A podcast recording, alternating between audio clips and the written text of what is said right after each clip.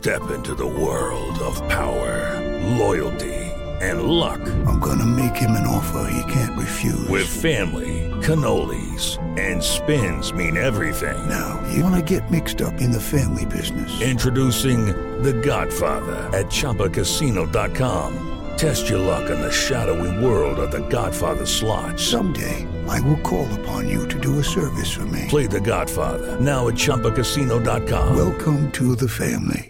Purchase necessary. Group. Prohibited by law. 18 plus. Terms and conditions apply. Así sucede con Carlos Martín Huerta Macías. En este podcast recibirás la información más relevante. Un servicio de Asir Noticias. Y aquí vamos a nuestro resumen de noticias. Puebla puede vivir con la apertura total, aforos al 100% y cierres hasta las 2 de la mañana. Esto es lo que ya confirmó el gobernador del estado. Pues ya no hay restricciones y esto obliga a todos a volver a la normalidad.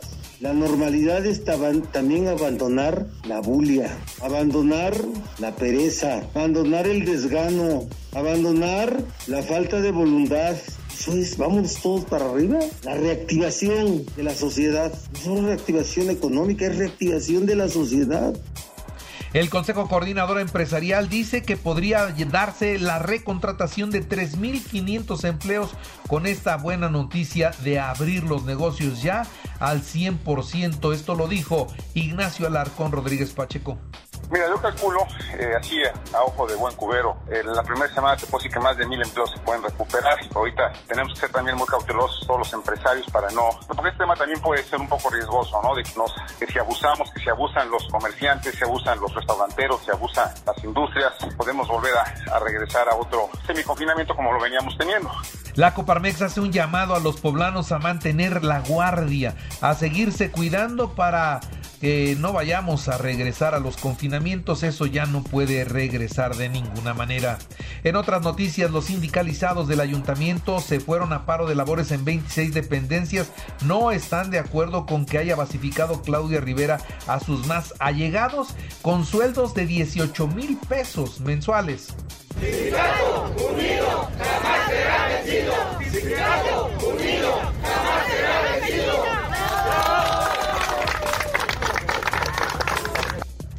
Y la señora Clotilde Ortiz y su esposo viajaron a Roma y fueron recibidos ya por el Papa. La réplica de la Capilla Sixtina dijo que este sería un regalo para los visitantes 4 millones y les tocó a ellos, personas de escasos recursos que tuvieron la oportunidad de viajar a Europa y de ser recibidos por el Papa. Anuncia la Benemérita Universidad Autónoma de Puebla la convocatoria para la elección del Consejo Universitario, cuya elección será el 16 de noviembre. También le informo a todos ustedes que no se está desdibujando Morena en el país. Se fortalecerá en los próximos años. Esto es lo que dijo Ricardo Monreal. Vino a la presentación de un libro a esta ciudad de Puebla. Y veo aquí en Puebla una actitud eh, más tolerante, más prudente, más cuidadosa del gobernador y más, más abierta, más abierta. Y obviamente la idea es eh, caminar aquí en Puebla porque estoy seguro que va a refrendar su triunfo en el 24. Un joven de Izúcar de Matamoros intentó quitarse la vida arrojándose del techo de la central de autobuses Capu, que tenía una depresión provocada por qué? Por el desempleo. Las vacunas el viernes, mañana viernes y hasta el martes 19 se vacunará en 24 municipios que incluyen los de la zona conurbada de la ciudad de Puebla. En otras noticias, déjeme decirle, ruego a los nuevos alcaldes que se sumen para hacer un bloque de autoridad ante la reapertura comercial. Esto es lo que dijo el gobernador a todos los que van a llegar a partir del primer minuto de mañana. Hay que cerrar filas y hay que seguir cuidando a la población. Yo les ruego a que los alcaldes y alcaldesas que entran en funciones se vuelvan junto con nosotros un solo bloque de autoridad para poder garantizar que la apertura total puede ser viable como forma de vida, puede ser viable cumpliendo la prevención Ahora sobre los contagios en Puebla, 160 solo de ayer, 10 muertos, 483 hospitalizados, 84 graves. Hay un descenso importante en el número de casos, pero todavía no se acaba la pandemia. Esto lo dice el secretario de Salud, el doctor Martínez ya el descenso eh, de esta curva epidemiológica junto con todos nuestros indicadores nos dice que vamos, vamos ya a tener o muy pronto un, control, digamos, hospitalario, no de la pandemia, pero ya un control hospitalario y de los casos. Y como usted lo comentó, gobernador, las acciones de vacunación estamos a todo vapor la ciencia es la mejor vía para conservar la salud y hacer frente a los retos actuales. Esto es lo que comentó la doctora Lilia Cedillo, rectora de la Benemérita Universidad Autónoma de Puebla. El subsidio al transporte público para estudiantes está vigente, pero no se ha normalizado por el tema de la pandemia. Así lo dice el titular del Ejecutivo, Miguel Barbosa. El subsidio sí sigue vigente, pero no se ha normalizado porque no hay todavía una eficiente relación de, los, de la asistencia a clases con el servicio de transporte. Se está volviendo a restablecer y refrenda a la señora Rosario Orozco Caballero su compromiso con el sistema DIF estatal de mantenerse en atención y ayuda permanente a la población más vulnerable. En otros temas le doy a conocer que se manifestaron frente a la Fiscalía General de la República Delegación Puebla, le exigen justicia. Porque por la muerte de dos personas luego de una explosión. Y una brasileña y un supuesto Mara este están entre los detenidos en un cateo que se hizo en la zona de Izúcar de Matamoros. El alcalde electo de Puebla, Eduardo Rivera, encabezará el cambio de policía y buen gobierno en el primer minuto de mañana 15 de octubre. Y bueno, ¿qué va a pasar? A las 12 horas rendirá protesta como presidente municipal y en la tarde, en la sesión de Cabildo, se va a ratificar a la Contralora, Secretaria General y Tesorera. Esto es lo que dijo Carlos Montiel Solana, coordinador de los regidores. El titular eh, Eduardo Rivera asumirá pues el, el control del mando. Posteriormente habrá una sesión eh, pública con invitados donde tomará protesta el, el, alcalde a las 12 del día en el centro expositor y este, que será una sesión solemne de cabildo con un único tema que es la toma de protesta del nuevo ayuntamiento.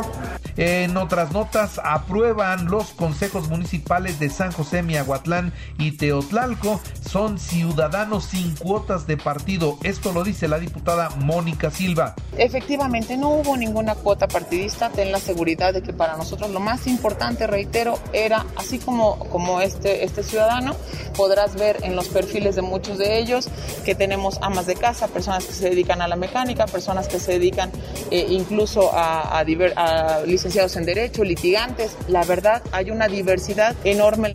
Bueno, y decirle también a ustedes que el Tribunal Electoral del Poder Judicial de la Federación anuló la elección en Tlahuapan y La Fragua y ratifican 12 triunfos en las alcaldías y devuelven la victoria en Tepeyagualco a compromiso por Puebla. En el juicio de revisión constitucional electoral 343 y en el juicio de la ciudadanía 2295, ambos de este año se resuelve, se revoca la sentencia impugnada. Se declara la nulidad de la elección del Ayuntamiento de La Fragua, Puebla. Cuarto, se ordena al Consejo General del Instituto Electoral del Estado de Puebla y al Congreso de esa entidad que actúen en los términos que se indican en el fallo. Bueno, vamos ahora a la información nacional e internacional.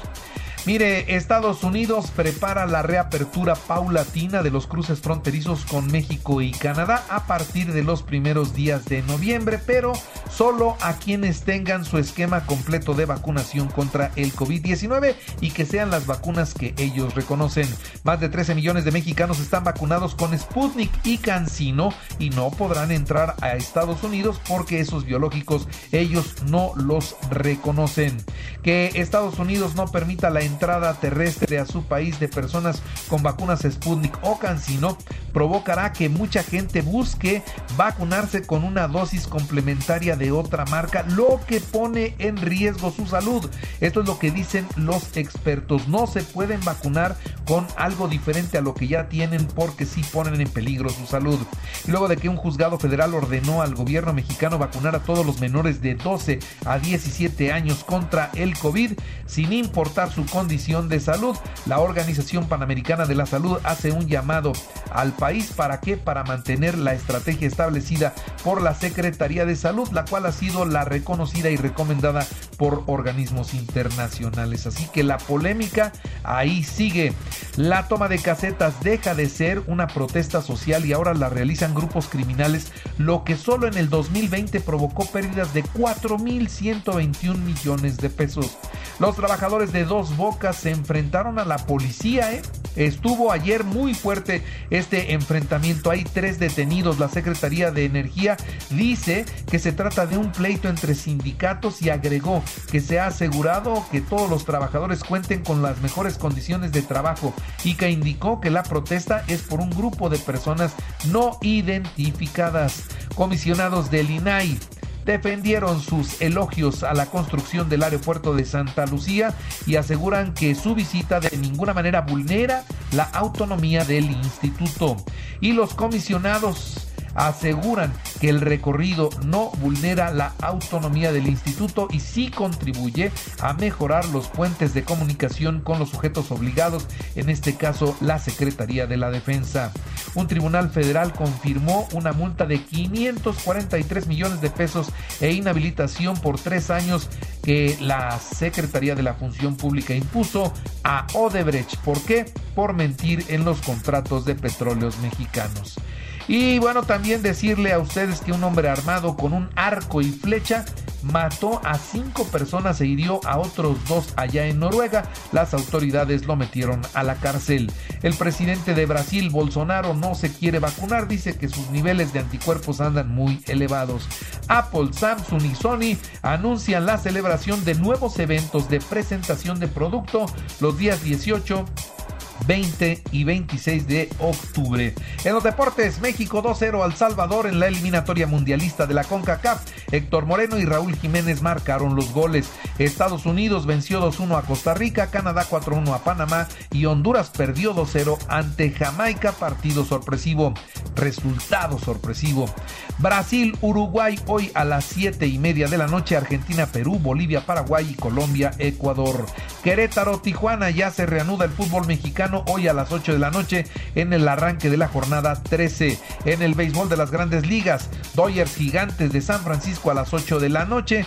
Eh, esto es la serie divisional de la Liga Nacional. Y en el americano, los Bucaneros de Tampa Bay contra las Águilas de Filadelfia a las 7.20 de la noche en el arranque de la semana 6 de la NFL. Y recuerde que así sucede, está en Radio y ahora puedes escuchar a toda hora y en cualquier dispositivo móvil o computadora el podcast con el resumen de noticias, colaboraciones y entrevistas. Es muy fácil.